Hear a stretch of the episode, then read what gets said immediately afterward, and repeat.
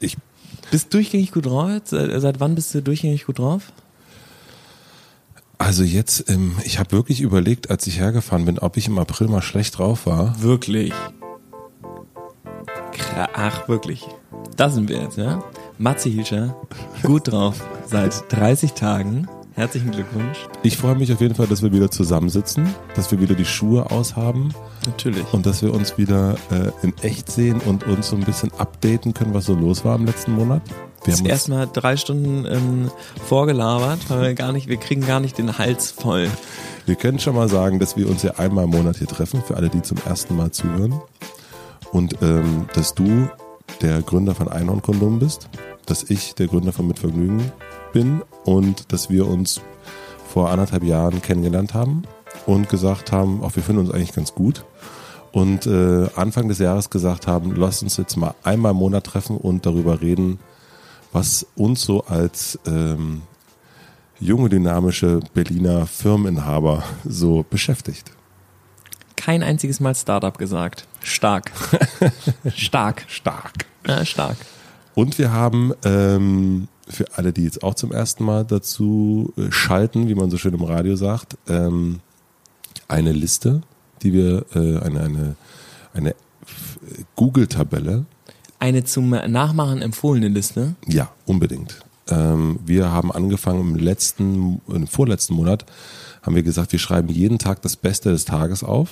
Und ähm, das haben wir dann dem Monat März über gemacht und fanden das so toll, dass wir es jetzt im April weitergemacht haben. Und wir haben noch eine weitere Challenge dazu genommen und gesagt, wir nehmen uns vor, möglichst jeden Tag eine coole Person zu treffen. Hat es geklappt bei dir? Das wäre jetzt ja voll scheiße, wenn ich sagen würde, nein, ne? Weil also bei mir hat es nicht geklappt. Ja. Also ich treffe natürlich jeden Tag äh, ganz tolle Leute, ne? also ist so. Also Ich stehe ja morgens immer neben einer super Person schon auf, aber ähm, nicht nicht ich selber, sondern jetzt meine Freundin, äh, meine Verlobte. Ähm, aber ähm, ähm, man trifft ja dann die Leute, mit denen man sich sowieso trifft und unser Anspruch war es ja, jemanden zu treffen, den man sich sozusagen genau aussucht und dann Ja. sagt, mit dem oder der treffe ich mich jetzt und dann ist das ganz toll. Und das hat nicht jeden Tag geklappt. Das auf jeden Fall auch nicht bei mir.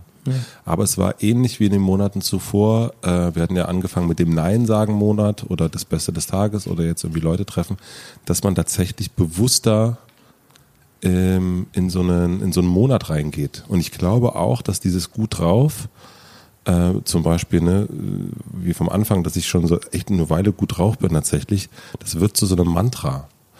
Mich haben aber auch schon, der äh, äh, Klaas, äh, der habe ich interviewt, Klaas Häufer Umlauf, und der hat sich, äh, hat auch gesagt, äh, schlecht drauf sein ist doch auch okay. Oder normal drauf sein. Voll. Finde ich auch voll. Absolut. Aber man hat so ein bisschen, wenn man so dieses gut drauf, ähm, das ist bei uns so in der Firma auf jeden Fall oder auch im Freundeskreis ist das schon so, ah ja, Matze gut drauf, ne? Ich fand es auch geil. Also ich meine, ähm, Romano hat ja auch gesagt, gut drauf sein. Äh, Das fand ich auf jeden Fall gut. Ich fand es auch super lustig, als äh, Klaas gesagt hat, äh, schlecht drauf sein. Lass uns beide einen Podcast machen, hier schlecht drauf sein. Weil das ja, habe ich mal erzählt, ne, die Story dann von dem Dandapani, der dann sagt, hier, das ist dein Mantra und das ist so ein total negatives Mantra. Zu einem Typen, der nicht an, der gesagt hat, er glaubt nicht an Mantras. Erzähl Kennt- mal. hab ich mir noch nie erzählt? Nee, Okay. ich, also mir noch nicht. Erzähl mal Also da, es gibt so einen ähm, Mönch, doch, das habe ich, nee, echt nicht? Okay. Also es gibt so einen Mönch, Dandapani heißt der, der ist eigentlich Maschinenbauer, hat dann gemerkt, dass alles scheiße ist mit ähm, seinem Ingenieursberuf und so in New York, viel zu stressig, ist ins Kloster gegangen, ähm, Mönchausbildung gemacht, ja, drei Jahre sozusagen, dann mit Hochschulabschluss ist jetzt sozusagen Meistermönch. Und ähm, der macht so Meditation und Mantras und ähm, Achtsamkeitskram und ist damit, glaube ich, sehr erfolgreich und der redet immer vor so Managern. Und dann hat er denen was über Mantras erzählt und dann meldete sich einer von den Millionären da und sagte, das sei alles scheiße, was er da labern würde über Mantras. Und dann sagt er dann da Pani, aha, ähm, bist du äh, davon fest überzeugt, dass das alles scheiße ist, dann lass uns doch wetten. Und er so, ich bin total überzeugt, okay, was ist für dich viel Geld? Ja, 10.000 Euro sind schon viel Geld oder Dollar. Und er so, okay, dann lass uns 10.000 Dollar ähm, wetten. Ich gebe jetzt ein Mantra, du machst es einen Monat lang. Und wenn du es ähm, machst und du stellst keinerlei Wirkung fest, dann kriegst du von mir 10.000 Dollar und sonst krieg ich die 10.000 Dollar. Und der so auf jeden Fall und dann Raum voll mit so Top-Managern, super Unternehmern und Unternehmerinnen natürlich sagen alle, ja okay, ähm, was kann jetzt wohl kommen? Und der dann da Pani sagt, okay, ich gebe dir jetzt ein Mantra, ja, bist bereit? Ja, okay. okay, du bist ähm, schlecht drauf, du fühlst dich schwach, du fühlst dich krank und schwächlich, du wirst heute nicht erfolgreich sein, die Leute werden dich nicht mögen, keiner kann dich so richtig leiden, du bist ein kleiner, trauriger Kerl, der nichts auf die Reihe bekommt und ging so so ein bisschen weiter, ja, hatte dann so am Ende so zehn so äh, Sätze, die dann insgesamt das, und dann hat er gesagt, und das wiederholst du jetzt jeden Morgen, sagst das fünfmal auf und gucken wir mal, was die Wirkung ist. Und der Typ sagt, was? Das sage ich auf gar keinen Fall. No way mache ich das. Das ist ja schrecklich. Und er sagt, wieso? Du glaubst doch nicht dran. ist doch scheißegal. Der sagt, ja, nee, das will ich, das will ich auf keinen. Und sagt er, ja, guck jetzt, wenn das negativ so gut funktioniert, positiv passiert genau das Gleiche mit dir. Das fand ich super interessant, um zu verstehen, ähm, wie ein Mantra funktioniert. Mhm. Nämlich, wenn man sich es andersrum vorstellt, hat man gar keinen Bock drauf. Ja, das stimmt. Das ist so wie wenn man ähm, zu Gott betet und denkt, das ist totaler Quatsch. Und dann sagt man, mach doch mal das Gegenteil. Da haben dann alle total Schiss. Mhm. Ja. Ich würde sagen, Prost. aufs gut drauf sein. Ja. Was war denn für dich das Beste des Monats? Also das äh, Perioden-Event ist bei mir auf jeden Fall ganz, ganz weit oben, aber Oh, das, ähm, das Beste des Monats war tatsächlich dieser ähm, Vortrag, den ich hinter mich gebracht habe. Nicht, weil ich wollte, dass es schnell vorbei ist, sondern weil das für mich so ein riesiger Berg war, so wie auf dem Gipfel anzukommen. Und ich habe so zwei bis vier Wochen wirklich viel so mit mir rumgeschleppt, was ich da machen soll. Und zwar habe ich bei, war das der Vortrag, wo du mir geschrieben hast, hab, hab gerade den besten Vortrag meines Lebens gehalten? ja, das hört sich so cocky an irgendwie, ne? So als, also cocky, das hört sich so äh, selbstüberzeug an. ähm, aber das, das war wirklich ein total aufregender Moment, weil ich ähm, eingeladen worden bin von, äh, von der Geschäftsführung von DM bei deren interner Veranstaltung beim Impulsforum zu sprechen vor 400 Leuten äh, vom DM, also 400 äh, ja, das Top-Management von DM und das waren 400 Leute und das war in Karlsruhe und in der ersten Reihe Götz Werner und die, die ganze Geschäftsführung und alle ähm, und vor mir hat Richard David Precht gesprochen, also irgendwie als ich die, die Speakerliste bekommen habe, so Christoph Käse und so, total krasse Leute, irgendwelche Zukunftsforscher und dann halt mittendrin ich als einziger Zulieferer von DM, also das waren alles sagen äh, externe ähm, und auch interne Speaker, die Super. total gut sind und dann ich dazwischen, da hatte ich einen krassen Bammel vor, ähm, dass da muss man ja dann irgendwie auch was ordentliches machen. Dann habe ich halt mit dem äh, mit dem Chef von äh, DM, dem Sebastian Bayer, dem, äh, dem die haben ja mehrere Geschäftsführer und Geschäftsführerinnen, das besprochen und habe mit dem insgesamt über drei Stunden telefoniert, was total cool war, weil der super clever ist und halt einfach sauschlaue Sachen gesagt hat. Was hat er zum Beispiel gesagt?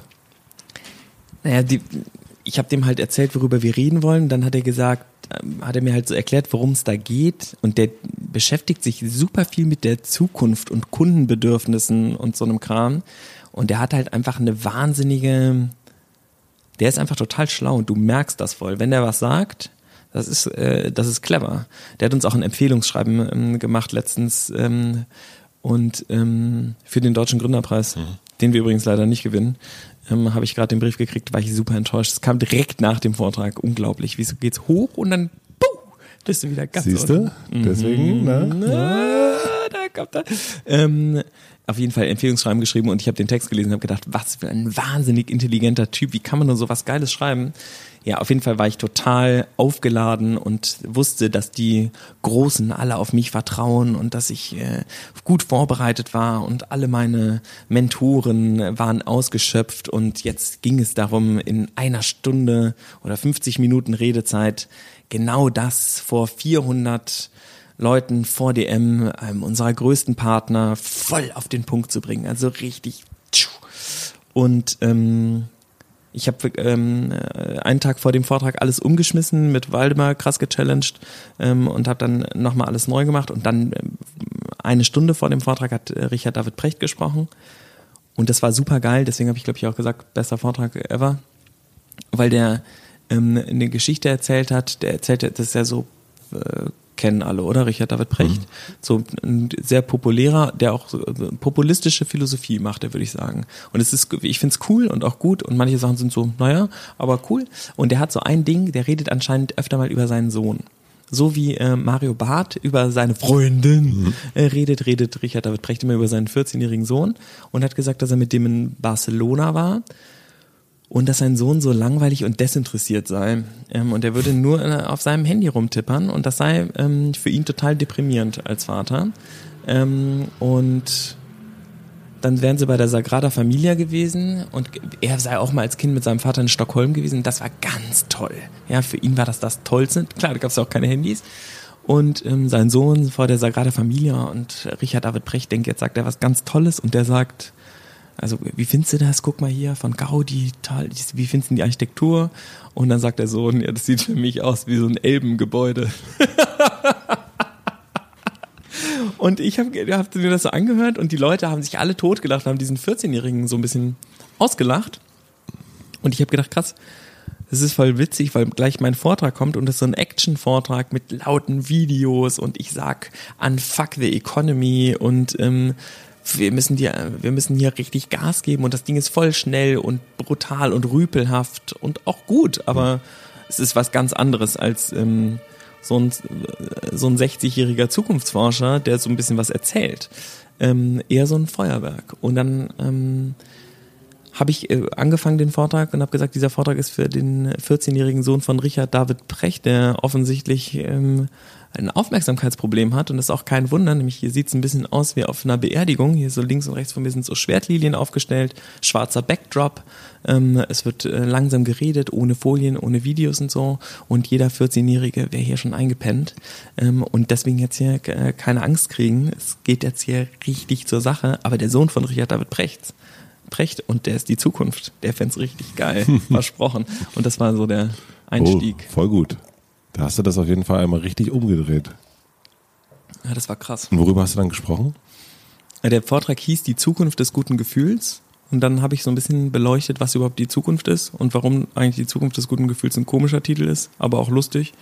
Ähm, und habe es so zurückgeführt auf so ein äh, Jim Carrey Zitat, der ähm, in so einer Doku Jim and Andy heißt, das gibt's auf mhm. Netflix, geiles Ding, ähm, erklärt er, dass doch eigentlich niemand er selber sei, sondern man könne ja jeder sein. Ähm, eigentlich wären wir, äh, würden wir uns auf einer tektonischen Platte befinden, die auf Lava schwimmt und äh, würden uns mit 8000 Kilometer pro Stunde auf einem, auf einer Kugel um einen Ball aus Gas, der brennt, bewegen. Und das würde doch alles relativieren. Und dann gab, war der Vortrag halt so emotional, durch den, ähm, also durch den äh, Bezug auf den Sohn? Ja, auch, weil das, ich konnte dann da immer wieder drauf eingehen, weil das für mich wirklich auch so ein Ding ist, dass die, dass viele Leute, die erwachsen sind oder sich erwachsen fühlen, nicht mehr verstehen, was die Jüngeren denken und auf deren Bedürfnisse nicht eingehen können und dann immer denken, dass die das falsch machen. Und dass der gesagt hat, dass der langweilig sei und der würde bestimmt nie eine Freundin finden, weil der nichts Echtes erleben würde, das hat mich voll verletzt, weil das so gemein ist. Nämlich, wenn, weißt du, wenn jemand jeden, wenn jemand die ganze Zeit Bücher lesen würde, würde man, hätte man früher gesagt, ja, das ist so ein Bücherwurm. Und Absolut. heute würde man sagen, cool, der bildet sich voll weiter. Das ist total schlau. Der liest ganz viele Bücher. Das ist beeindruckend, dass jemand so viele Bücher liest. Und heute gucken die Leute ganz viele so YouTube-Videos und die Erwachsenen sagen, ja, der hängt nur an seinem Smartphone rum. Aber die wissen ja gar nicht, was die Kids da machen. Und deswegen mache ich jetzt auch immer, ich mache immer so ein Live-Unboxing, weil und sag dann immer so zu den älteren Leuten halt so. Ich weiß, ihr geht gerne ins Theater und in die Oper, das findet ihr total cool. Und YouTube-Unboxing findet ihr, findet ihr albern, weil die Kids das machen. Und ich mache sozusagen das auf YouTube, aber in Theaterformat. Mhm. Ja? Und das wäre eigentlich lustig, das müssten wir mal mit Lars Eidinger besprechen, was der dazu sagt. ähm, und dann mache ich so ein ganz wildes, ähm, so eine Theaterperformance und mache aber eigentlich ein YouTube-Unboxing. Ähm, und damit kommt, glaube ich, kommt, den, kommt man denen so ein bisschen näher, dass sie wieder verstehen, worum es da eigentlich geht. Aber niemand würde über jemanden heute sagen, der viel liest, dass, das, äh, dass der langweilig ist. Und dass er sich in Bücher, aber hat man früher gesagt, er liest äh, die ganze Zeit so Fantasy-Romane, der spinnt so ein bisschen. Heute würde man vielleicht sagen, ja, der interessiert sich halt dafür. Ähm, und ja gut, wenn er jetzt die ganze Zeit äh, Games zockt, Candy Crush, weiß ich jetzt auch nicht. Aber irgendwas wird man schon dabei lernen. Wenn jemand einen Rubric äh, Cube schnell lösen kann, sagen ja auch alle Leute so, huh, man kann aber schnell einen Rubric Cube lösen. ich muss mir unbedingt mal einen Vortrag von der angucken. Habe ich noch nie gemacht. Mhm. Mhm. Ja. Das, muss äh, ich mal machen. Muss ich bei DM anfangen. Scheiße. Du warst ja, habe ich gelesen, auch ganz ordentlich unterwegs im April, ne? Du warst nicht nur in Berlin. Du hast mich jetzt aber richtig frech angeguckt gerade. Und nicht nur in Karlsruhe. Du hast mich gerade angeguckt wie so, ein, wie so eine, na, du bist aber, du wie so eine Tante, so ein bisschen, wie so ein, wie so ein Onkel. Aha. Ja. Tante Philipp? Wie so Tante Philipp, ja. Ich bin ja nach unserem äh, Periodendreh, das müssen wir eigentlich noch kurz erzählen, ne? Dass wir beiden voll abgelust haben bei eurem Ja, das haben wir richtig verkackt. Also die, ich, ähm, du hast mich ja gefragt, was ich sehr, sehr schön fand, ob ich nicht Lust hätte, mal zu spüren, wie es ist, ähm, wenn man seine Tage hat. Ja, so ist es. Wenn Mann seine Tage hat, in dem Fall einfach wirklich auch richtig. Und zwar nicht Mann mit einem N, sondern Sondern mit zwei N. Und ihr habt äh, einen, einen wirklich äh, einen genialen Tag bei euch in der Firma veranstaltet. Und äh, da war der große Hypnotiseur, wie heißt der Name gleich noch? Jan Becker. Jan Becker und hat äh, sollte Männer äh, hypnotisieren und den und die sozusagen in die Situation der Tage bringen. Und wir beide und auch Waldemar waren in der Vorauswahl und wir haben voll abgelust. Wir haben es nicht geschafft, uns äh, zu lösen von unserem, äh, wir haben uns nicht locker machen können, obwohl wir so gut drauf sind, Mhm. sind wir dann doch verkopfter, als wir eigentlich denken, würde ich Ja. sagen. Das hat mich voll geärgert. Aber das war geil auch. Also das Event war trotzdem. Ähm, Das war super gut. ich finde, es war absurd, wie im für den Jan, der übrigens auch voll der geile Typ ist. Das war total krass für den, weil der das noch nie gemacht hat. Und der macht eigentlich so ähm, Rauchen abgewöhnen, ähm, Hypnose und so positive Sachen eben. Immer nur gute Sachen. Und der sollte jetzt Leuten Schmerzen zufügen und der hatte da eigentlich keinen Bock drauf und wollte das so ausprobieren und dann war da ja Presse dabei und plötzlich noch Matze ähm, mit Vergnügen und dann noch irgendein Influencer und dann Business Punk und tralala und plötzlich war der so, fuck man, ähm, ich probiere was aus und wenn es jetzt nicht klappt, gucken halt alle dabei zu und das ist voll scheiße. Habe ich eigentlich keinen Bock drauf. Und dann haben wir angefangen, das äh, zu probieren und dann von 15 Leuten ließen sich fünf auch wirklich dann, die sind voll in die Hypnose reingegangen und wussten dann ihren Namen nicht mehr und so, wo man eigentlich denken würde, hä, geht das überhaupt? Das fand ich auch wirklich abgefahren. Die wussten wirklich nicht mehr ihren Namen. du bist auch überzeugt davon, dass das wirklich geht, oder? Also jetzt mittlerweile, äh, nachdem ich das, also ich habe ja schon gesehen, dass wir ja auch Sachen nicht mehr konnten. Also wie wir konnten nicht mehr aufstehen, wir konnten unsere Ja. Hände nicht mehr auseinandernehmen und so weiter. Also die klassischen Dinge, die man so im Fernsehen sieht, das war dann halt wirklich so. Man, Im Fernsehen denkt man immer, ja, ja, komm, Digi. Aber es ist halt wirklich absurd, dass du deine beiden Finger nicht mehr voneinander lösen kannst und du denkst, hä?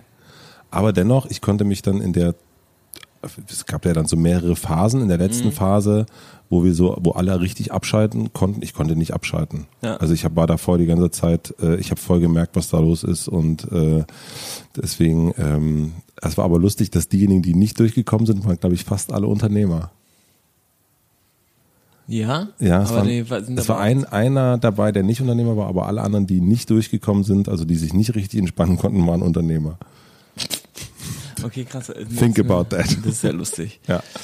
Also ich glaube, ähm, wir hatten ja irgendwie, Waldi und ich hatten halt irgendwie dann doch noch was mit der Orga so ein bisschen zu tun, deswegen ähm, ging das glaube ich nicht, aber es war dann, war echt abgefahren, wie dann teilweise die, also einer ähm, hier, der Simon, der ist ja Psychologe und der wollte unbedingt.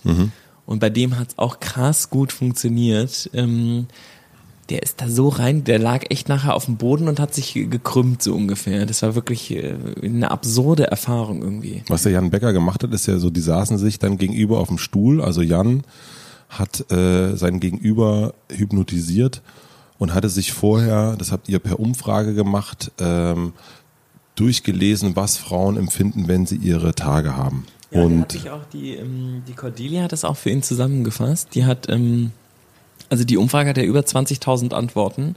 Und dann haben wir über Insta nochmal über den äh, Periodenkanal dann nochmal nachgefragt und hatten dann so persönliche Erlebnisse. Und dann hat Cordelia sozusagen so ein richtiges Briefing vorgelesen, wie das ist. Und der Jan hat das dann live gehört und die, ähm, die Leute, die, die dabei waren auch. Und dann haben die das sozusagen schon mal alles so gehabt und dann gab es irgendwie so fünf Schritte, in denen halt diese Periode durchlebt werden sollte und dann ist der Jan die durchgegangen und hat dann immer gesagt, so die Schmerzen sind äh, noch stärker jetzt wie ein Messer ähm, im Rücken und hat dann immer so geschnipst, zack, noch stärker, noch stärker und kam dann zwischendurch, immer wenn das wieder vorbei war, kam er so zu mir und meinte so, Mann, scheiße, ich will doch, dass es den Leuten eigentlich gut geht, ich bin sie überhaupt nicht und so und jetzt bin ich hier immer, füge ich den Fall, das ist mir super unangenehm, ich will gar nicht, dass es jemandem schlecht geht, das war echt cool. Also ich fand das ein ganz, ganz tolles Event. Ich fand es vor allen Dingen schön, dass ich dich mal so auf Arbeit erlebt habe. Das war total, äh, das war richtig, fand ich richtig, richtig schön. und äh, ich habe jetzt Arbeit gerade übrigens äh, mit Anführungszeichen geschrieben. Ähm, und ich fand das, äh, ich fand das ein richtig, ja, irgendwie beeindruckend, wie alle so am Start waren und auch die äh, sozusagen unsere Mitstreiter, die sie auch hypnotisieren wollten, die alle so irgendwie Bock hatten, äh, also mal so natürlich irgendwie das irgendwie nachzuempfinden. Und ich fand das generell irgendwie ganz einen total äh, schönen Vibe. Und ich musste dann ja leider nach München. Und dann begann Leider, das sah leider. auch wirklich schrecklich aus, was du da alles erlebt hast. Nee, und das war wirklich meine, äh, deswegen glaube ich auch extrem gut drauf äh, äh, bin, weil das so eine schöne Zeit an Bayern war. Ich war erst in München und da hatten wir eine Veranstaltung mit Vergnügen. Und da war es ähnlich wie bei euch, glaube ich, dass ähm, wir, also Pierre und ich, damit so gut wie gar nichts zu tun hatten.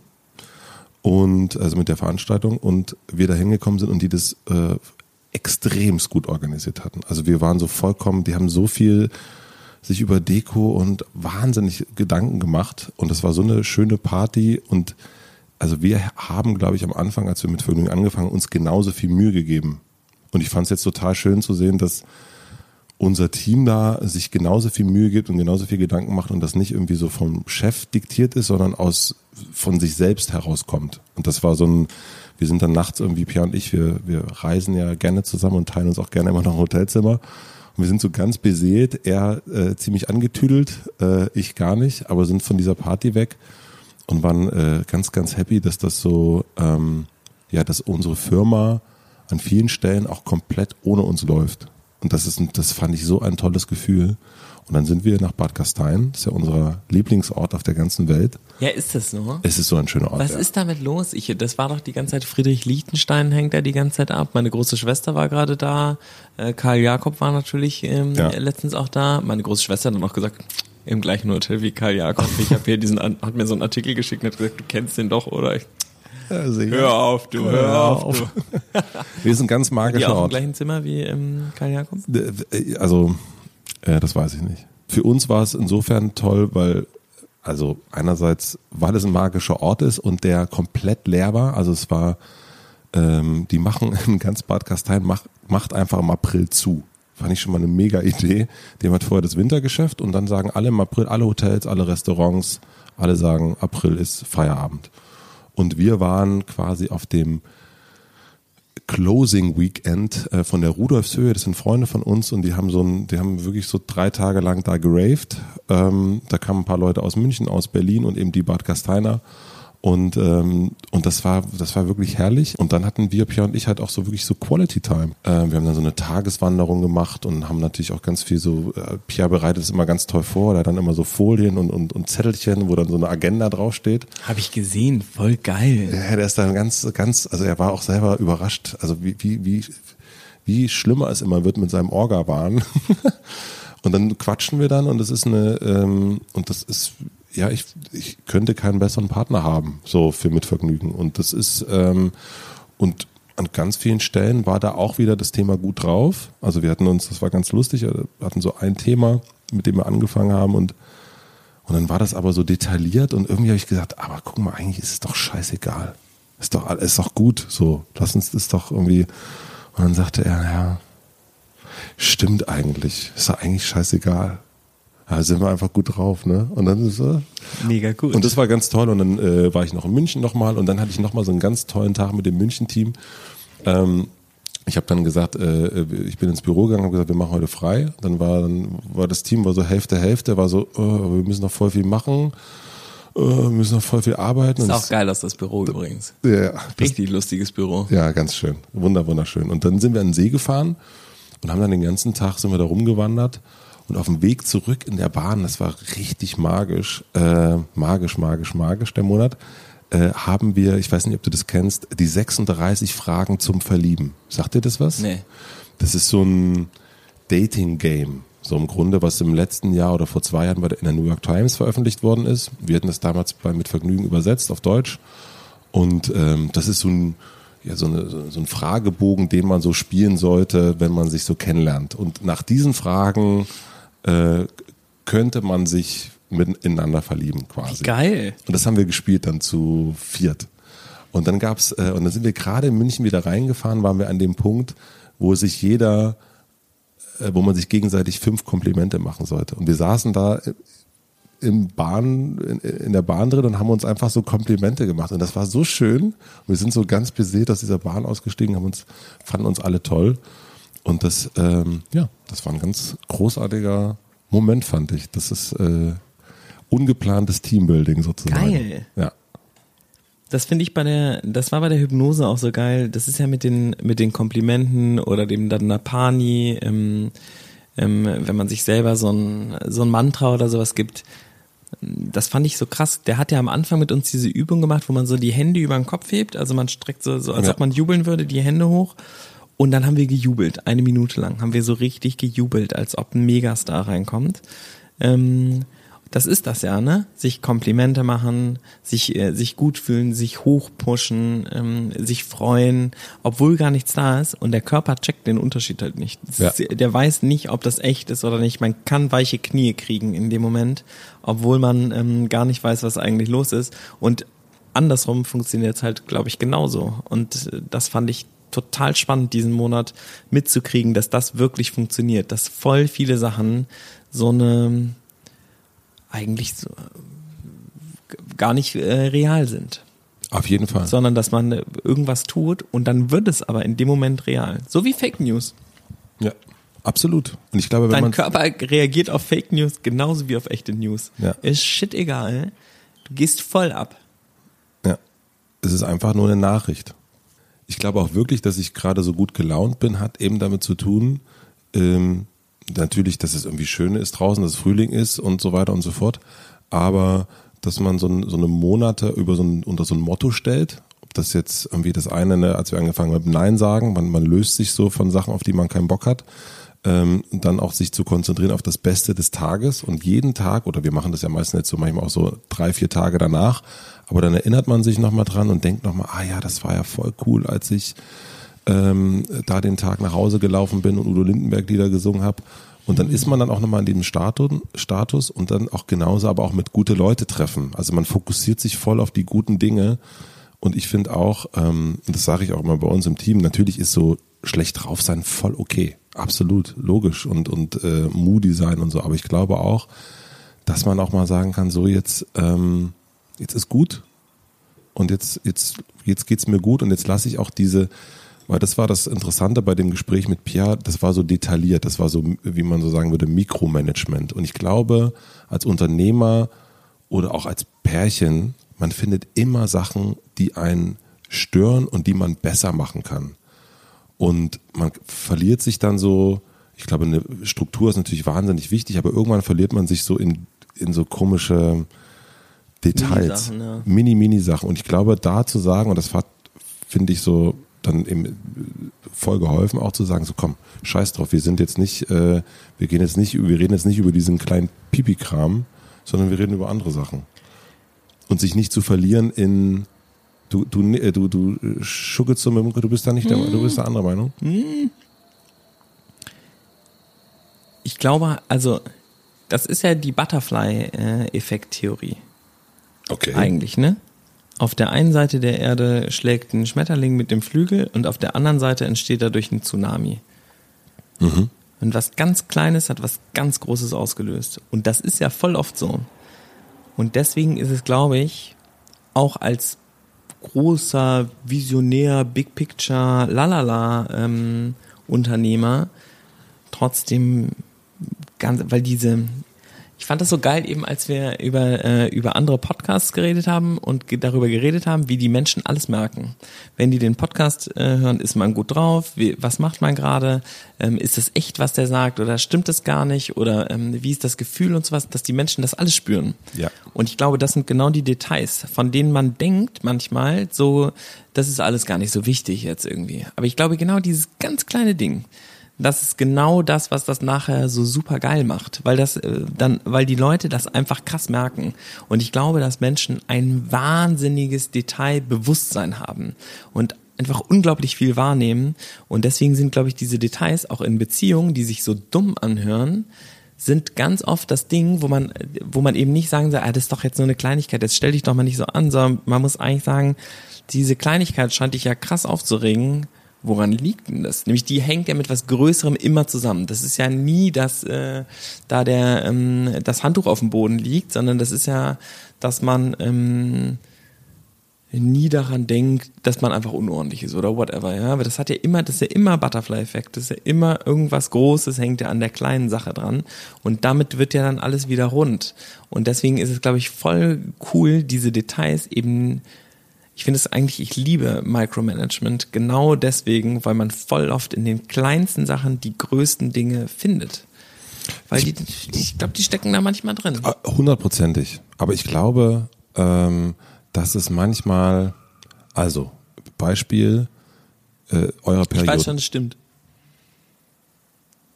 Wirklich, weil, also, aber erzähl mal, Entschuldigung. Euer Periodendreh, da ist eine Mitarbeiterin äh, ziemlich äh, angetüdelt äh, von der Vornacht. Ähm, sie weiß, wenn ich, alle wissen wer, äh, da hingekommen. Ja, und ist zu diesem Dreh gekommen. Das war ein wichtiger Dreh für euch. Und man könnte sich jetzt Micromanagement-mäßig äh, hätte man ihr auch gegenübertreten können und sagen können, ey, ganz ehrlich, liebe, liebe E-Punkt, das war jetzt, also das finde ich jetzt irgendwie nicht so geil, dass du da irgendwie so hergekommen bist. Aber man kann auch sagen, scheiß drauf. In der Stelle ist auch, sie ist da, voll cool und das ist ein, das ist ein guter Tag. Das bringt jetzt überhaupt nichts, hier an der Stelle irgendwie so, so einen Affentanz drum zu machen, sondern sie will am Ende ja genauso, dass es ein geiles Video wird, wie alle Beteiligten und sie ist halt letzte Nacht dummerweise in Schnapsglas gefallen. Ähm, und man könnte sich dann auch noch wochenlang später darüber aufregen und durch Bad Gastein laufen oder ähm, man lässt es einfach. Wichtig ist ich doch. Ich finde ja mal besoffen gewesen letzte Nacht, trotzdem zur Arbeit gekommen, geiler Typ, geile Frau, 100 geil, mega geil. Weil das ist am Ende das, worum es geht. Kommen die jeden Tag voll gern dahin und haben die Bock, was zu bewegen. Und wenn die irgendwie äh, immer noch Bock, äh, wenn die um 8 Uhr vom Echo nach Hause kommen immer noch Bock haben auf den Job, ist also mega. So alles generell. Gut. Äh, generell super gut. Ne? Liebe E. -Punkt, alles richtig gemacht. Aber ähm, aber äh, und ich glaube, das meine ich mit mit Mikromanagement, dass man so äh, diese ich glaube, wir sind alle sowieso, wir sind deutsch und wir sind organisiert. Du bist auch total, man, hier ist, wir sitzen ja gerade in deiner Wohnung, ähm, da, da gibt es Roboter, die sauber machen und die Kaffeemaschine anders machen. Ich glaube, ich habe einen Zettel, wo drauf steht, worüber wir reden. Wir sind generell gut organisierte Typen. Sage ich jetzt mal so. Ähm, und ich glaube, da kann man sich dann an der einen oder anderen Stelle einfach ein bisschen locker machen. Voll. Das meine ich mit Mikromanagement. Wir mikromanagen noch gerade. Wir haben doch noch ein viel größeres Thema. Ja. Es ist doch alles in Ordnung, so wie wir es gesagt haben. ist doch alles gut. Ne? Wir müssen jetzt zu dem kommen, was wir eigentlich besprechen wollten. Ja. Es war nämlich doch so ein, es war eigentlich auch ein gutes Thema. Es war eigentlich ein gutes Thema. Wir sind schon wieder, wir haben uns schon wieder so verlabert. Es ist nämlich, das, das Thema ist nämlich, was machen wir als nächstes? gut drauf sein, natürlich. Gut drauf sein. Abgesehen von gut drauf sein. Eigentlich ist das total spannend, nämlich wir kommen ja vom Hölzchen aufs Stöckchen. Das heißt, wenn wir das Hölzchen gemacht haben, kommen wir immer aufs Stöckchen. Aber das, ähm, was machen wir als nächstes? finde ich, stellt man sich gerade in so einem, nicht nur, was, ma was machen wir jetzt als nächstes, wäre eigentlich cool, wenn man merkt, ich bin seit einem Monat gut drauf. Und dann sagt, denkt, sollte man nämlich genau vielleicht versuchen, nicht zu denken, oh, es geht zu Ende, sondern man müsste eigentlich überlegen, was mache ich denn jetzt als nächstes, um gut drauf zu bleiben. Und ich finde, das merkt man manchmal so krass, wenn man sowas Großes wie dieses DM-Ding, was für mich super groß war, das so fertig gespielt hat und dann da rausgeht und sagt, okay, das war wirklich jetzt, ich bin total zufrieden mit meiner Leistung und das war, das war gut. Und dann sitzt man im Zug alleine und der Kühlwagen ist natürlich ausgefallen, der Kühlschrank, und man trinkt ein warmes Bier und denkt, was mache ich jetzt als nächstes eigentlich? Was soll jetzt, was soll jetzt kommen? Wenn ich vor drei Jahren mir überlegt hätte, dass ich diesen Vortrag halten darf, hätte ich nie dran geglaubt. Und jetzt sitze ich im Zug und fahre zurück und überlege, was mache ich jetzt als nächstes? Das ist das Thema eigentlich. Das ist auf jeden Fall das Thema. Das ist das Thema. Was mache ich als nächstes? Was mache ich als nächstes? Mhm. Ich habe bei dem äh, Wie geht's weiter an, äh, bin ich ein bisschen hängen geblieben, als ich gestern gelesen habe, dass die Intro aufhört. Die kennst du auch, oder? Ja, ja. Das Intro-Magazin. Die haben gestern bekannt gegeben, dass sie äh, die Zeitung einstellen. Und da habe ich ähm, einerseits gedacht, natürlich voll schade, weil ich äh, auch irgendwann mal wie alle irgendwie Menschen, glaube ich, die publizieren, auch mal für die Intro geschrieben habe und natürlich ganz viele Sachen mit denen verbinde, viele Leute von denen kenne, die total sympathisch finde und auch ähm, natürlich sehe, mit was von Herzblut die das gemacht haben. Und zum anderen ich dann auch gedacht habe, woran liegt es? Ähm, was ist denn, was ist denn das Problem? Und dann gedacht habe, naja, vielleicht haben die irgendwann so ihren Anfang vergessen weil sie ganz viel Neues angefangen haben und so da drauf gebaut haben auf dieses Intro-Haus. Also da gab es dann irgendwann das Made Festival, es wird von denen gemacht, es gab eine Booking-Agentur, die gibt's immer noch, es gibt das Lollapalooza Festival, es gibt ein Sneaker-Magazin, also die haben, also Matthias Hörstmann, der hat die Intro irgendwann gegründet, das ist halt das Magazin und dann hat sich aus dieser Firma ganz, ganz viel Neues so entwickelt. Und dieser, der Anfang, den gibt's jetzt nicht mehr. Und ähm, und das ist natürlich immer die Frage, was du so machst, wenn du so ein Unternehmen hast, ne? was wir natürlich haben, was ihr auch habt. Dann machst du was und es läuft irgendwie. Und was machst du als nächstes? Und ist das, mhm. was du als nächstes machst, dann vielleicht irgendwann zu viel? Hat, verrennt man sich? Verliert man dadurch den Blick auf das, wie es mal angefangen hat? Ist das, womit man angefangen hat, das Herzstück? Ähm, also das Herzstück-Produkt ist Einhornkondome äh, das Herzstück von Einhorn oder äh, nur der Anfang? Oder ist mit Vergnügen das Stadtmagazin, ähm, äh, ist das das Herzstück oder nur ein Anfang? Was haben dann Podcasts damit zu tun? Ähm, und das habe ich gedacht, so ja, was macht man als nächstes? Und ich glaube, diese Frage, also stelle ich mir auf jeden Fall und du wahrscheinlich auch. Und ich finde, das ist die Entscheidung, was man dann als nächstes macht, ist gar nicht so einfach. Ich habe das gerade irgendwo gelesen, dass ähm, anscheinend stellen sich diese Fra Frage, stellen sich immer schlaue Leute, fragen sich andauernd, was mache ich als nächstes? Und das bringt die total zur Verzweiflung, weil die dann immer da sitzen und sagen, was mache ich denn jetzt als nächstes? Und es ist ja so wie ähm, intelligente ähm, Menschen sind immer Mai geboren, so ein bisschen so, kann man natürlich immer sagen, ja, so wie du. Ähm, ähm, aber ähm, aber andererseits stimmt es ja total, dass man sich immer wieder, äh, steht man genau wieder vom Anfang und hat wieder irgendwas abgeschlossen oder so. Man kommt auf so ein, in so eine neue Situation und denkt so krass, jetzt habe ich das gemacht, das hätte ich ja vor drei Jahren niemals gemacht. Was mache ich denn jetzt? Ja. Und eigentlich ist das ja total geil, weil man denkt, ich kann jetzt alles machen. Ich bin frei, ich kann jetzt alles tun. Ich habe jetzt gekündigt oder was Tolles gemacht oder irgendwas. Und dann fragt man sich, was kann ich als nächstes äh, machen? Und ich merke, wie das ähm, bei Einhorn immer in den äh, Strategiegesprächen mit, äh, mit Waldi super lustig und aber auch super äh, frustrierend sein kann, sich zu fragen, was man jetzt als nächstes macht, weil man ähm, ja für eine gewisse Zeit an irgendwas auch festhalten muss. Man sagt dann, also glaube ich zumindest, man sagt, äh, wir machen jetzt das und dann muss man das auch ein, zwei, drei Jahre muss man das dann auch machen, sonst wird das nämlich nix. Ja, also wenn du wenn du ein richtig geiler Schuhmacher äh, sein möchtest oder eine geile Schuhmacherin, dann musst du zehn Jahre Schuhe machen, sonst wird es wirst einfach kein geiler Schuhmacherin, äh, wenn du nicht zehn Jahre Schuhe machst. Das geht nicht.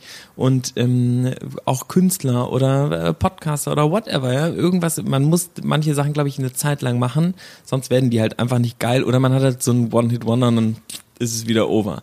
Ähm, und da muss man sich aber für was entscheiden. Und das Entscheiden ist ja das Nervige an dem, was mache ich als nächstes, weil man ja in dem Moment, in dem man sich entscheiden darf, was mache ich als nächstes, ist noch alles frei.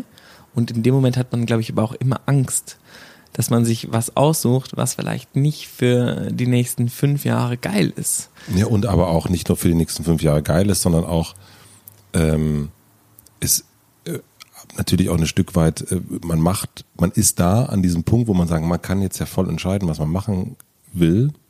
So. Ähm, aber auf welches Pferd setzt man? Ist dieses Pferd mhm. auch das Pferd, was äh, ähm, einen noch ein Stückchen weiterbringt. Man will ja nicht noch ein Stück zurück und will ja nicht, also das ist ja auch schon ein paar Mal passiert, ne? In ein paar Firmen, da ist irgendwie, wurde aufs neue Pferd gesetzt und hat das neue Pferd leider das Google Plus zum Beispiel.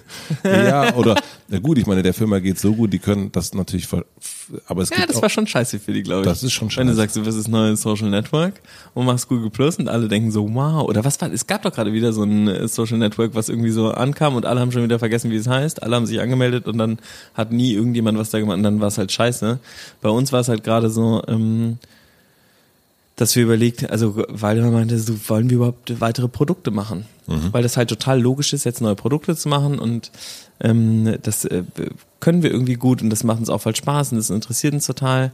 Andererseits muss man ja sagen, wir wollen irgendwie die Welt retten und Unfuck the Economy vorantreiben und machen wir es über neue Produkte oder muss man es ganz anders machen? Muss man eigentlich ganz neu denken und jetzt die Zeiten, weil es war geil, Waldemar hat zu mir gesagt, letzte Woche, Philipp, wir haben mehr Zeit als Elon Musk über die Zukunft nachzudenken. Wir haben nicht äh, sieben Firmen und 20.000 Mitarbeiter, um die wir uns kümmern müssen, sondern wir haben eine ganz schmale Mini-Firma, die uns, äh, uns, die uns ein bedingungsloses Grundeinkommen eigentlich fast bezahlt. Wir müssen, das funktioniert alles einfach so und wir können die ganze Zeit über die Zukunft nachdenken und wie wir die Welt retten wollen. Wie geil ist das eigentlich? Das müssen wir doch nutzen, wenn wir jetzt irgendwie sagen, wir gehen jetzt mega in Periodenprodukte rein und ähm, wollen dieses Thema voll pushen, dann brauchen wir 20 neue Leute und dann müssen wir uns darum und darum und plötzlich bist du verhaftet mit diesem neuen Thema, weil du nämlich dich entschieden hast, was machen wir als nächstes? Wir machen das als nächstes und dann ist es dein Ding. Und dann willst du, hörst du ja auch nicht auf, sondern dann machst du genau das und ist es die richtige Entscheidung. Ist das bei euch dann jetzt, ihr habt ja auch zwischenzeitlich mal überlegt, Toilettenpapier zu machen? Ja, das machen wir auch. Macht ihr auch, okay. Also ihr habt euch jetzt entschieden, ihr geht sozusagen, also ihr habt gesagt, okay, die nächsten drei Jahre oder zwei Jahre, wir setzen auf Periode und Klopapier. Und noch ein paar Produkte. Ähm, ja, ich, also ich habe dann irgendwann gesagt, weißt du, ich glaube, die ähm, zwischendurch weiterzuspinnen, was machen wir als nächstes, ist voll wichtig, aber man braucht so eine Art Gummizelle-Raum dafür. Wir müssen zweimal im Monat, sollten wir uns hinsetzen und überlegen, was machen wir als nächstes und voll durchdrehen, alles in Frage stellen und totalen Quatsch machen und dann aber da rausgehen und nichts damit machen sondern sich so und dann überle und fühlen, ob das so, ob das wieder auftaucht, ob man zwei Wochen später noch denkt, ah ja, das mit dem ähm, äh, Ko Telekommunikation neu zu erfinden, ist eine geile Idee. Da sollten wir noch mal reingehen und vielleicht kommt das dann wieder auf. Aber in der restlichen Zeit sich um das zu kümmern, was man dann gerade tatsächlich auch tut. Also nicht nur ähm, zu überlegen, was mache ich denn als nächstes und dann immer wieder zwischendurch links, rechts irgendwas zu gucken, sondern dann auch äh, sich auf ein paar Sachen zu konzentrieren und Micromanagement. Eigentlich, eigentlich ist das ja Micromanagement, ne? Neues Produkt rausbringen ist ja so, da muss man plötzlich wieder Produkte sourcen und gucken, ob die gut sind. Dann Da muss man macht ganz tief rein. Ja. Voll, gehst, du gehst voll mitten, so richtig ins Thema rein und arbeitest daran. Und derzeit denkst du ja nicht darüber nach, ähm, wie du jetzt am besten die Welt retten kannst. Das stimmt. Auf der anderen Seite, du hast erst das Beispiel mit dem Schuhmacher irgendwie gebracht, ne? Dann gibt, guckt man irgendwie, geht man in so einem Laden, wo so ein Schuhmacher drin steht und der steht halt seit 30 Jahren drin und macht halt die Schuhe. Und der macht die halt geil. Ja. So. Und der hat nicht zwischendrin überlegt, ob er irgendwie eine Zeitung rausbringt oder ein Festival macht oder irgendwas, sondern der macht halt seine Schuhe. Und ich merke das auch natürlich immer, wenn ich so, wenn man so Künstler sieht, die eigentlich Schauspieler sind und dann schreiben die ein Buch und dann bringen die eine Platte raus und dann machen die den Film und dann machen die, sind die natürlich auch noch als Maler unterwegs und so weiter und so fort. Und natürlich machen die das nicht alles gleich geil. Ja, und man hat ja irgendwann angefangen, ob das ein Kondom ist oder ein Stadtmagazin ist, äh, weil man sich dafür interessiert hat. Oder eben die Schuhe, weil man sagt, ich, ich finde Schuhe geil, ich habe Bock, die Schuhe zu machen. Und ich glaube, in unserer heutigen Zeit wird ein so, so eine ständige Veränderung natürlich auch immer wieder mitgegeben. Alles ändert sich, alles ändert sich. Und da finde ich deswegen auch so schwierig zu sagen, okay, was mache ich als nächstes? Einerseits eben, woher weiß ich, dass das jetzt mein Wunsch ist? Also wie sehr kommt das wirklich aus innen heraus oder wird irgendwie so ein bisschen äh, suggeriert durch die Umgebung, die man hat, weil man Angst hat, weil der macht jetzt das und das oder weil man gierig wird, noch mehr, noch mehr Pferde, noch mehr Leute. Ähm, warum bleibt man nicht dabei? Also was mache ich als nächstes? Genau das gleiche wie immer. Wir haben zum Beispiel jetzt eine Umfrage gemacht bei uns und und wir denken ja immer wieder, wenn wir jeden Tag irgendwie da sitzen und überlegen und sagen, die elf schönsten Dinge, die du in Kreuzberg äh, am Gallery Weekend machen kannst, mhm. ist ja voll boring. Ähm, wir haben die Frage gestellt, was wünscht ihr euch mehr von Mitvergnügen? Mehr Guides. War die Antwort. Also es war, die Leute haben mehr, also das, was wir schon viel machen, haben sich die Leute noch mehr gewünscht. Statt irgendwie, wir haben auch ein paar Sachen reingeschrieben, die völlig far out waren. No. Und das ist äh, deswegen natürlich immer die Frage, was mache ich jetzt nächstes Jahr? Warum eigentlich nicht das Gleiche? Ich bin generell so gestrickt, der immer wieder neue Sachen machen muss. Also ich bin total so ein, da ist Pierre total hilfreich, der er sagt, ja, ja, gut, aber lass es doch nochmal machen. Ist doch gut. So, ja, okay, machen wir das mal. Ähm, und das ist auch meistens wirklich gut, weil man dann aus den Fehlern lernen kann und das irgendwie viel leichter fällt irgendwie und eben nicht Mikromanagement machen muss, sondern irgendwie ähm, man fährt nochmal sozusagen, man fährt das halt so weiter. Weißt du, was ich meine? Ja, ich glaube schon. Also die, ähm, was ich halt, also was glaube ich schwierig ist, ist, ähm, ist die, ist zu fragen, was man machen soll. Jemanden, der das kennt, was man gerade macht. Weil man das ja meistens nicht weiß. Also die, das ist ja immer, wenn, ähm, wenn man die, äh, die Leute gefragt hat, ähm, wollt ihr ein Auto haben? Haben die gesagt, nee, wir wollen schnellere Pferde. Und das ist, glaube ich, so, es geht ja eher um das Gefühl bei so einer Umfrage, okay, wenn du selber das Gefühl hast, es ist jetzt gerade langweilig, was du machst. Mhm. Manchmal. Also das ist nicht, dass wir denken, oh, es ist schon wieder langweilig, aber man denkt manchmal, ist das nicht genügend? Haben wir nicht genug Kondome jetzt rausgehauen und Sexwitze gemacht und mhm. Stempel mit Pimmel drauf? Und dann fragst du und die sagen, nee, ist voll geil, ich habe voll Bock auf, ja. auf Stempel mit Pimmeln. Und, ähm, und man sieht das ja auch, keine Ahnung, bei ähm, in Social Media Kanäle, wo das, eine Bekannte von mir hat einen Instagram-Kanal, das ist einfach jeden Tag ein Foto von ihr drauf, von ihrem Gesicht. Die Leute lieben es. Und wenn sie ein Foto macht vom Essen, finden die Leute das nicht so gut. Die wollen einfach jeden Tag ihr Gesicht sehen. So, und, äh, und das finde ich irgendwie, super. ja, es ist irgendwie interessant. Und dann äh, ist unser Eins, hm. der sitzt dann irgendwie da, was kann ich als nächstes machen? Und du statt zu sagen, weil du sagst jetzt, wir müssen uns zweimal im Monat in eine Zelle einsperren und überlegen und freidrehen, könnte man ja auch sagen, weißt du was wir jetzt alle zweimal im Monat machen? Wir fahren nach Bad Kastein und legen uns da irgendwie unter dem Wasserfall und äh, genießen das Leben. Und genießen das fucking Leben. Könnte man auch machen. Könnte man auch machen. Ja, das finde ich auch schwierig. Das könnte man ja auch sagen. Was mache ich als nächstes? Mache gar nichts als nächstes. Ich mache genau das jetzt immer weiter, was ich gerade mache.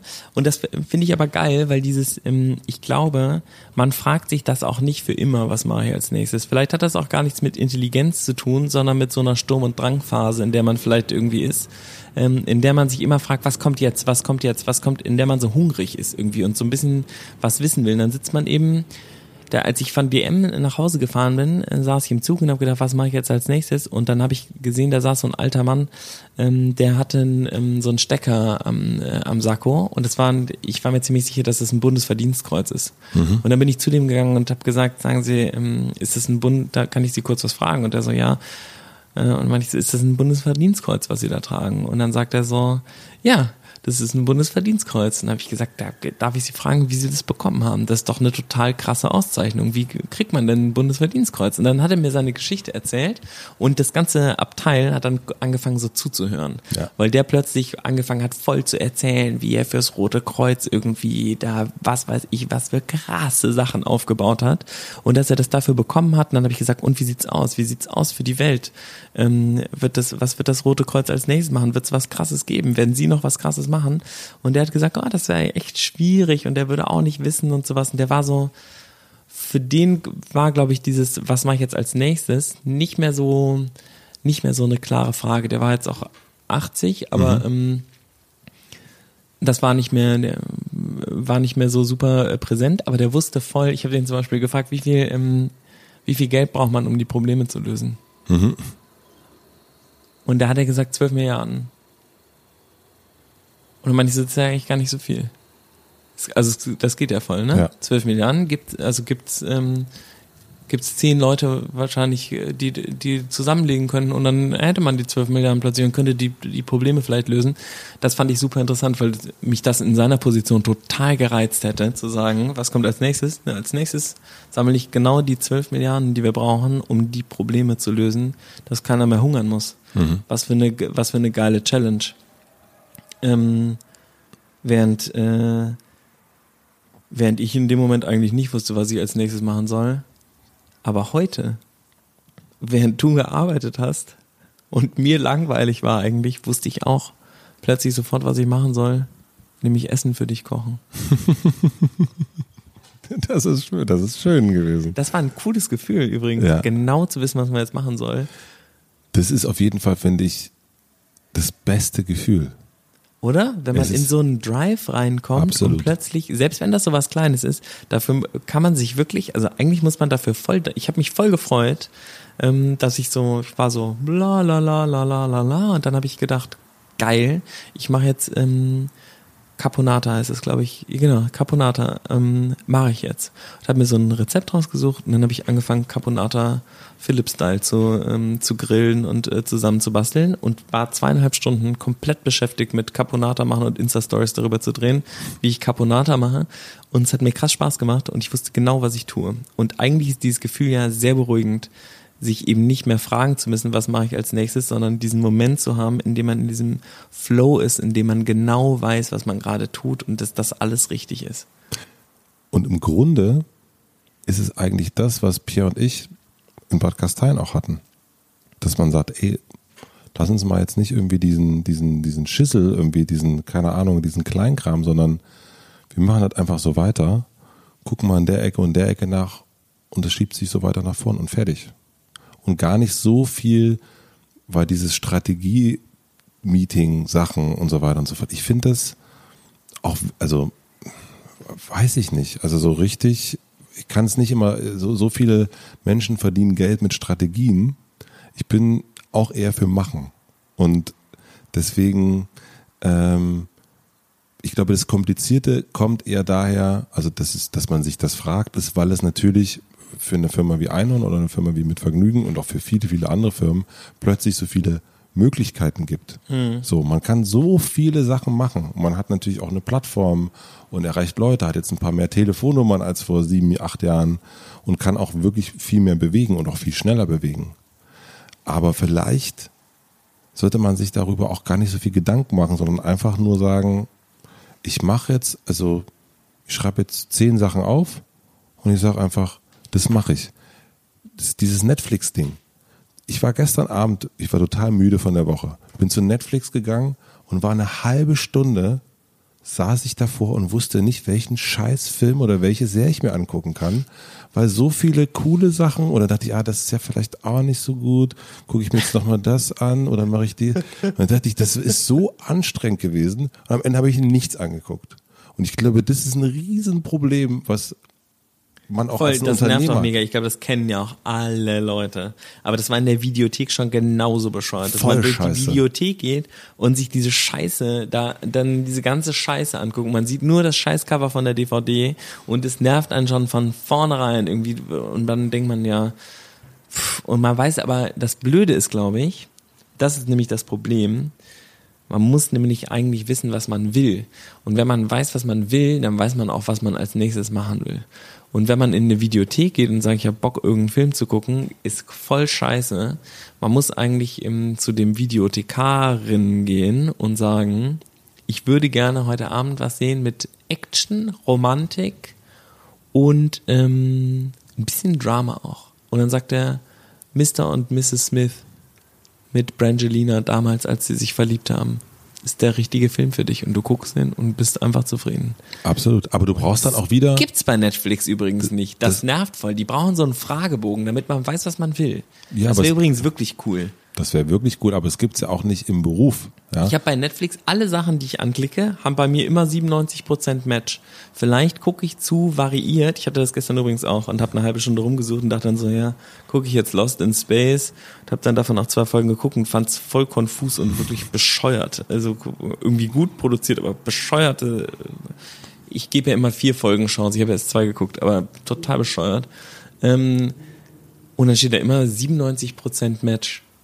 Aber ist ganz oft voll der Scheiß. Hm. Die wissen, das Matching, das funktioniert irgendwie nicht so gut. Vielleicht gucke ich auch zu weirde Kombinationen von Kram. Man kann ja aber auch im Allgemeinen, im Leben eines Unternehmers, gibt's ja auch nicht den Videothekar, der sagt, aha, ja, so zwischen Produkte und Welt verbessern und ähm, nach Bad Gastein, da kann ich Ihnen Folgendes empfehlen.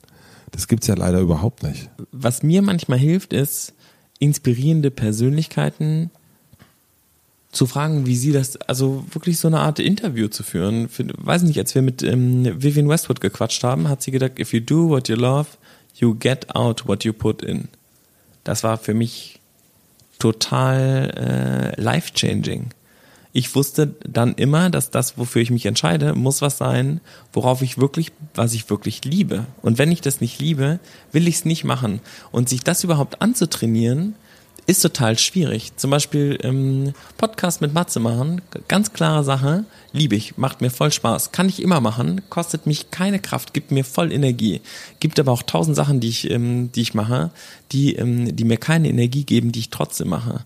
Obwohl, und das ist, glaube ich, das Ding, wenn man sich fragt, was mache ich als nächstes, sich zu überlegen, ob man das jetzt wirklich liebt oder nicht. Und dann, wenn man merkt, dass man Dinge tut, die man eigentlich nicht liebt und das einfach nur aus irgendeinem anderen Grund tut, zum Beispiel Geld oder so, dann sind die voll oft total falsch. Und damit geht man dann noch in die falsche Richtung. Ähm, und ich glaube, solche Dinger kann man sich immer abholen irgendwo. Da muss man halt jemanden fragen, wo man gerade denkt, aha, der weiß es und dann die eine Frage stellen Mhm. was soll ich als nächstes tun? Kann man, die Frage kann man eigentlich stellen. Wenn man jemanden total, wenn man denkt, der weiß wahrscheinlich die Antwort oder die, fragt man einfach, was soll ich als nächstes tun? Dann stellt der einem drei Fragen. Also, lieber Philipp, was machen wir als nächstes? Wir gehen auf die Dandy Diary Party kurz, oder? Eigentlich schon, ne? Komm, wir gehen da kurz vorbei. Nur ganz, nur ganz kurz, nur so. Wir trinken da ein Bier, gucken uns an, wie es ist, genießen das, ähm, das zu sehen. Ich fand auch, das, ähm, das sah alles total cool aus, dieser Flyer und so. Das Mhm. war alles super. Ich glaube, wir kommen auch rein. Ja. Gehen, wir, gehen wir da kurz hin? Wir gehen da- nehmen, wir, wir nehmen uns einfach ein Taxi. Nee, ich Fahr- bin mit dem Fahrrad hier. Ah, okay. Ich, dann nehme ich auch ein Fahrrad. Ja. Ein Mobike. Ist mein neues Ding übrigens. Ich war in Milano, die ganze Zeit Mobike gefahren, war mega geil. Geil. Und was machen wir, wenn wir von der Dandy Diary Party zurück sind? Du meinst jetzt für einen Podcast für den nächsten, oder? was? Also sozusagen für den nächsten Monat, was wir im Mai, was, was machen wir im Mai? Was machen wir so im Mai? Hm. Also ich hätte ja Bock auf eine Sache. Ja, erzähl. Weil täglich, ja, mittlerweile wird unser Excel-Doc ja auch immer, das wird ja unendlich. Können wir einfach platt machen mal. Nee, nee, das Beste des Tages muss ja bleiben. Aber ich würde sagen, wir müssen im Mai jeder etwas Neues machen. Weil zum Thema, was machen wir als nächstes? Wir müssen was Neues machen. Also etwas machen, was wir noch nie vorher gemacht haben. Das könnte jetzt Bungee-Jumpen sein, das könnte sein, sich tätowieren lassen, das könnte sein, mal eine Glatze schneiden. Ähm, das kann alles Mögliche sein. Aber etwas, wo man sagt, das habe ich noch nie gemacht und das mache ich jetzt. Und das kann etwas sein, was fünf Minuten dauert oder den ganzen Monat. Aber das fände ich geil als Geil, aber was, was man dann erzählen kann, wo man sagen kann, ich habe was Neues gemacht, das war super aufregend. Richtig. Geil. Das fände ich eine schöne Challenge. Das ist gut, machen wir. Machen wir. Müssen wir dann aber nochmal besprechen, was wir machen. Und dann brainstormen wir, was wir machen können und dann legen wir uns fest gemeinsam und gucken dann, ob wir es auch wirklich machen. Ja, ja. Dass ja. es auch was krasses ist. Nicht, dass es so ist. Ich habe wirklich, kann ich echt sagen, gerade als ich Beispiele genannt habe, kurz gedacht, es wäre schon voll lustig, wenn ich mich einfach tätowieren lassen würde. Unsere Praktikantin kann nämlich tätowieren. Ich fände das eigentlich lustig, wenn ich da jetzt hingehen würde am Montag und sagen würde, Marit, gut drauf. Ich möchte es einmal auf meinem Oberarm haben. Mach mal. Gut drauf auf dem Oberarm tätowieren. Das fände ich schon irgendwie gut. Na, mache ich natürlich nie im Leben, aber ich würde sagen, es war mir ein Fest. Wir haben wahnsinnig lang gesprochen. Äh, die da draußen wissen nicht, wie viel davon jetzt rausgekürzt wird. Man muss ja auch immer ein paar Geheimnisse haben. Ja, zwei, drei Geheimnisse. Zwei, drei Geheimnisse bleiben. Wir besprechen jetzt mal noch, was wir lieber rausnehmen. Und ähm, bis zum nächsten Mal, Schatz. Bis zum nächsten Mal. Tschüss. Tschüss. Vielen herzlichen Dank fürs Zuhören. Ich hoffe, ihr hattet genauso viel Spaß bei unserer monatlichen Therapiesitzung, so wie wir. Ich freue mich wie immer, wenn ihr den Podcast abonniert, überall da, wo man Podcasts abonnieren kann. Und ich freue mich weiterhin über Instagram Story Shoutouts at Matze Hiescher. Das macht auf jeden Fall großen Spaß, euch da zu sehen und mit euch da zu kommunizieren. Und wie immer gibt es eine Podcast-Empfehlung zum direkten Weiterhören und zwar ein Podcast, den ich schon mal empfohlen habe. Allerdings erscheint er jetzt auch auf Deutsch. Und zwar ist es der Role Models Podcast von David Noel und Isa Sonnfeld. Und los geht's mit Brigitte Zypris, mit Anne Will und Melody Micheberger. Hört da unbedingt mal rein. Role Models, der Podcast, der Role Models Podcast. Und jetzt wünsche ich euch noch einen schönen Tag, eine gute Nacht, eine herrliche Bahnfahrt und einen wunder, wunderschönen Mai und sehr, sehr viel Spaß bei den Feiertagen. Vielen herzlichen Dank und bis gleich. Euer Matze.